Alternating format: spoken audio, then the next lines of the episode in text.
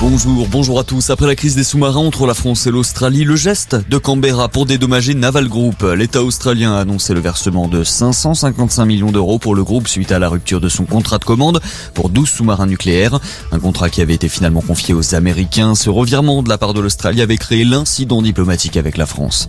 D'après Joe Biden, Volodymyr Zelensky n'a pas voulu entendre les mises en garde de Washington. Le président américain a souligné hier que son administration avait conscience des risques d'invasion de l'Ukraine par la Russie Dès le mois de décembre, les États-Unis avaient tiré la sonnette d'alarme alors que plusieurs pays européens, dont l'Ukraine, jugeaient l'attitude de Washington alarmiste.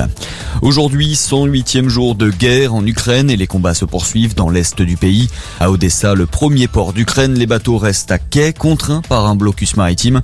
Une situation que Paris aimerait aider à débloquer. Les enjeux sont importants. Dans les cas, beaucoup de céréales, le gel des exportations a provoqué une crise alimentaire mondiale.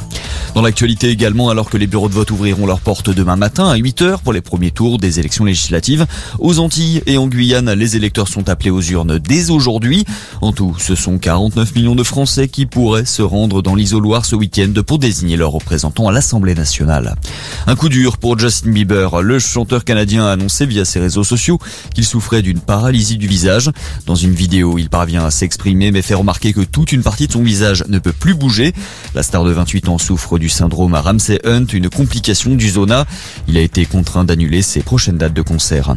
Et puis 15,3 millions de dollars. C'est le prix de ce violon Stradivarius vendu aux enchères à New York.